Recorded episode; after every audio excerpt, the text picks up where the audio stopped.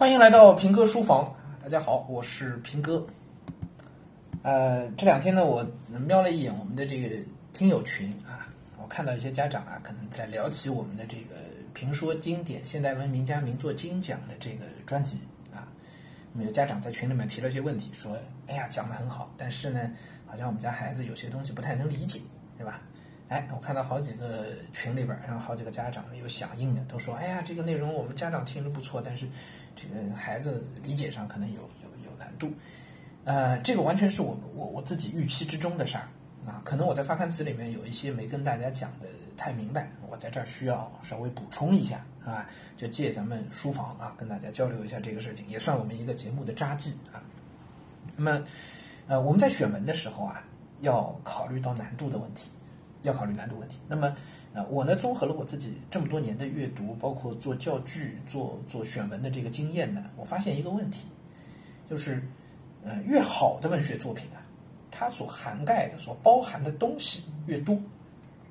就好像我们喝茶，好的茶它是有回甘的，它的味道是分层次的，啊，它不是直来直去。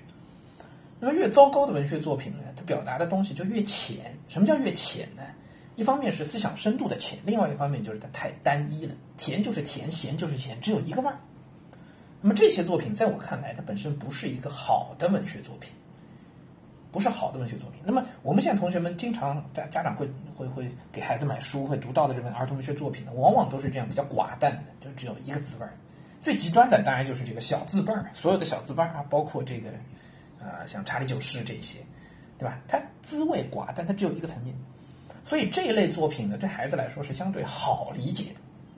对吧？是这个逻辑啊，我相信大家应该能够能够听得明白。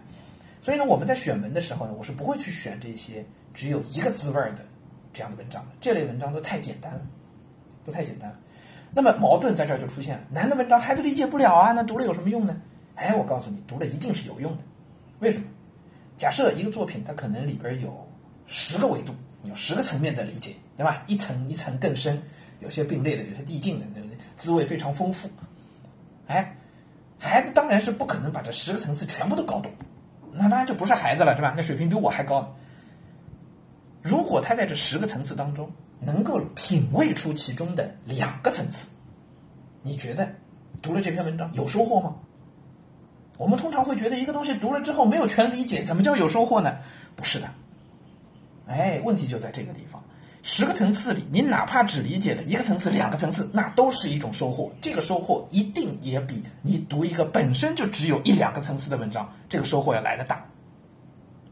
为什么？因为那一两层是你透过文字揭开文字，自己去体会到、去思考到的东西。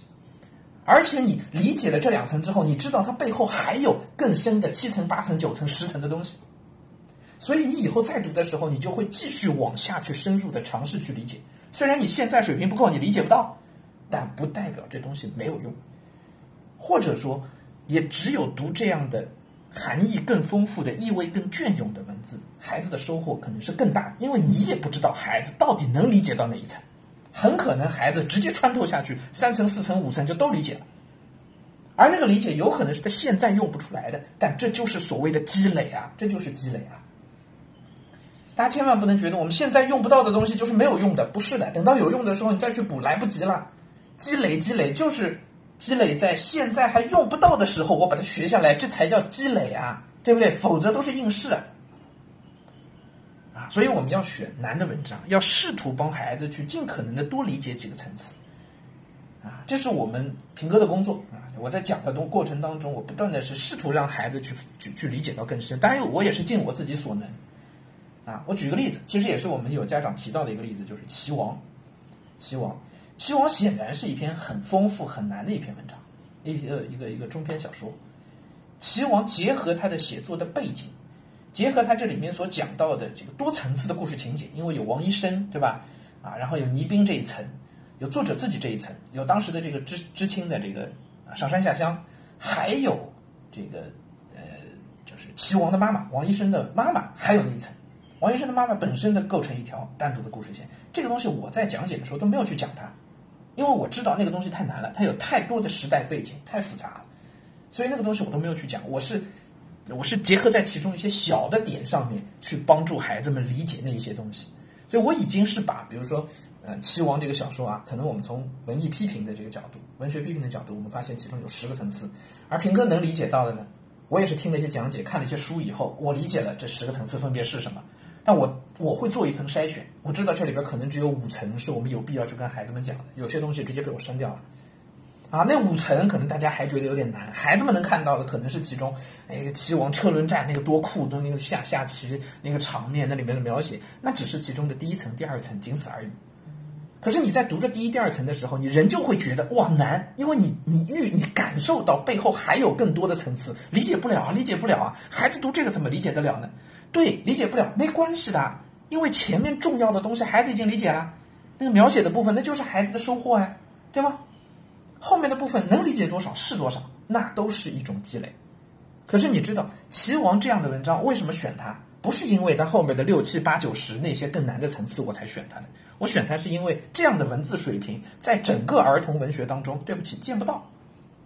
翻遍所有中国的儿童文学作品，不论郑渊洁、曹文轩，不论你外面拿了什么奖，文字水平跟阿城相比，至少差两个台阶，差得远了。啊，这个话我就可以放在这个地方啊，虽然有点得罪人是吧？但更不要说跟杨红樱之类的比了是吧？那完全完全不在一个水平线上，没有办法比的。所以我们给孩子们读的文章要选一些好的文章，啊，当然我也会避免一些可能。这这这这太纯文学的啊，或者是一些太技巧性的一些东西，比如说我们像余华的东西，我选的就非常少啊，只选了余华这个非常贴近生活的这种小说，是吧？包括像张伟啊、苏童啊，包括像张爱玲啊，你从来不会看到我选，对不对？啊，就因为那个东西的思想性可能更深厚啊，对孩子们来说呢，确实没有办法理解。我们选的东西里边肯定会有一些特别深的。啊！可是我们在听的时候，你没有必要一定去抓着那个深的部分。我就觉得，哎呀，这个孩子怎么听得懂，然后就放弃，就就这段就不听了。不不是这样的，好吧？啊，我相信我们选出来的东西，孩子们一定是有能够理解的那个部分的，而那个部分对孩子一定已经是有帮助的了。在这个基础上，能走多远就走多远。啊，因为我们选在这个现代文名家名作精讲里的这一百四十篇文章啊，其实全部都是我们在线下基本上啊都是在线下讲过用过的。讲过用过的，而且还是反馈比较不错的。我在我在线下当面授班上课的时候，跟孩子们之间是有互动的，我看到了孩子们的反应，所以我知道他们有些大部分东西其实是可以理解的，啊，所以才会这样去讲，好吧？就进一步有进一步的欢喜，啊。那么我们这个专辑里面涉及到的这一百四十篇文章啊，我觉得家长们是这样啊，就是可以分三个层次去看待，分三个层次。第一层呢，就是你拿到文本以后，就在我们公众号里边啊下载了这个文档以后，先不听节目。就先给孩子自己去读一遍，不论长短，你就先给孩子自己读一遍，啊，呃，分两种情况，一个孩子自己能读得下来，一个可能读都读不下来，对吧？如果孩子属于那种完全读都读不下来的话呢，那么确实你可能第一层就没达到，那么就马上就要就需要听讲解了，听讲解了。这个时候其实那个题真的不重要，那题目本身不重要啊，啊，听讲解，听完讲解以后再回过来去做题，听讲解是第二层，第二步，就第一步是自己读文章，呃。我会认为说，只要孩子能够比较专注下来去读这些文章的话呢，大体上这个文章把握一个大概的意思，明白一些这个故事讲了什么，有些还被故事吸引到，这应该是能够做得到的，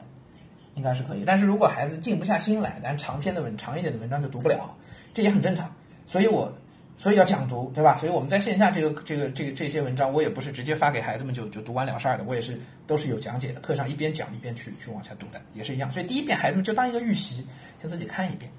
先看一遍，然后呢听讲解，这是第二步。那么当然听过讲解以后，啊，你需要去关注的是讲解的东西孩子有没有听明白，啊，讲的东西有没有听明白。然后呢，怎么检验呢？很简单，就是讲过以后去做题。如果讲过以后，听过讲解以后再去做那个题，那些题基本上能做得出来了，那么这也说明他听的时候是认真的，也说明大体上他已经是掌握了我做这个节目希望孩子要掌握的那些东西。这第二层是看通过他那个做题，通过听和做题来来来实现的。那么这一层应该已经比孩子自己去读啊，凭空自己去读应该要理解的更深一些了，对吧？要不然我也白讲了 啊，讲解的东西一定比孩子自己理解的要深一些。好，这是第二步。第三步是什么呢？第三步是听过讲解，也做过题了以后呢，如果孩子有兴趣，就让孩子把这个文章再读一下，再读一下。这样再读一下之后，很可能孩子就会有一些第一可以跟我讲解的东西形成一个对比，形成一个比照。哦，你看这个是平哥是是是这样讲的，有没有一些东西可能平哥漏掉了，或者有没有一些东西是孩子自己有自己的想法的，他理解不太一样的，有更深入的一些东西的，啊，这是第三层，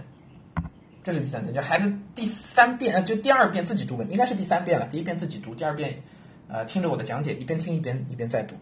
第三遍自己再去读文章，就会有一些更多的自己的东西可以去做一点笔记，甚至于可以写一下读后感，如果自己真的是比较有有感触有想法的话。啊那这样三遍下来呢，我相信他的理解应该就已经到了一个还比较深入的阶段，还比较深入的一个层次。有些东西可能孩子自己没有体会，他确实是很难理解。比如说我们当时开篇那个那个呃开头试听的部分就放的那个断魂枪啊，断魂枪的文章其实是这个这个故事要要传达的东西其实是蛮难的。但是我之所以把这个选放出来选出来，是因为断魂枪的故事非常吸引人啊，那简简直就是一篇武侠小说啊。啊，但武侠小说的背后有时代的因素，有老舍个人的情怀，啊，有一些这个人物在时代命运转折点的这个这个人生岔路上的一个选择，这个东西是我讲解的东西，所以我相信像《断魂枪》就很典型，孩子们第一遍读可能就当一个武侠小说，哇，好精彩，然后读完之后有一种怅然若失的感觉，完了了事儿，对吧？更深入的东西完全谈不到，这小说感觉就白读了，所以我们要讲解，OK，第二步听讲解，听完以后你会知道，哦，原来是梦醒了，该怎么走不知道。啊啊，表达的是这个意思，哎，到底是不是这意思呢？听了以后有兴趣了，再回过来把文章再读一下，应该就能够哦，明白了。对，你看，的确是这样。那么也跟那些题就可以结合起来，啊，是用这样的一个一个方式，就一层一层的去去往下走。包括《齐王》其实也是一样，《齐王》这个小说，我看了很多的对对他的评论，来评论。那个呃，复旦大学的这个中文系的系主任吧，陈思和陈老师，当时专门还写过文章，就讲这个《齐王》的。分析齐王的齐王的这个背后的蕴含的内容，其实是非常非常丰富的，是那一代人的一种这个精神怀乡，它是寻根文学的一个算是一个代表作了，代表作了啊！真正传达的东西远不只是字面看到的这么简单啊！一整代人的这个精神怀乡都在里面，所以我我们我我我的我在讲解过程当中也不会去涉及到这个部分，对吧？我也不会去去去这样讲。啊但是，哪怕仅从字面来看，仅从他的描写手法来看，场面的描写啊，对王医生吃东西的那那几个场景的描写，对吧？啊，这王医生下棋的那车轮战的那个那个描写，啊，周围环境的一个烘托，啊，仅仅从写作技法来看，都已经是非常好的、非常非常好的文字了，